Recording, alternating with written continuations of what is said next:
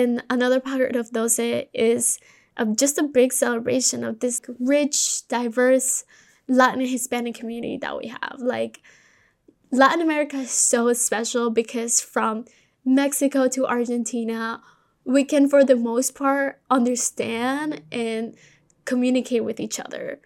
Like that's such a big chunk of earth where we like we speak Spanish is very different types of Spanish, very different types of dialects, but we can pretty much get through and talk with each other. And there are a lot of similarities, but there's also a lot of differences that make each of our countries so special.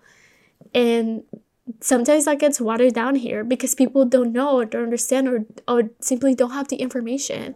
And so I want to celebrate that because I have so many friends from different parts of Latin America and I myself have learned so many things about about them and I want to share with everybody.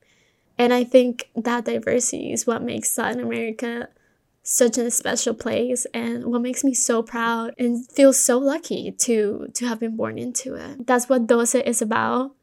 I hope you guys join me in this journey of just learning more about our cultures and learning about different cultures and the experiences and the perspectives of so many people who have moved around and have found a, a home far away from home or are trying to look for it or are simply trying to look for a community or someone that highlights their voice and shares their experience.